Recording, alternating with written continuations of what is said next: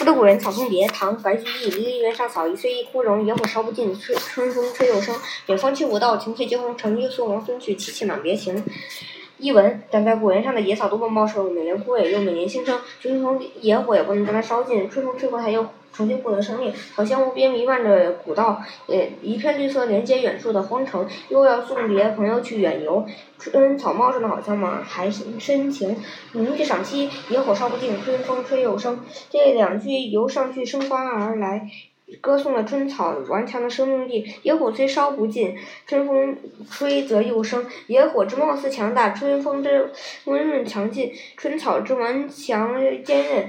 作者仅用十个字就精炼的表现了出来，从而使这两句诗成为寓意深刻、极富哲理的名句。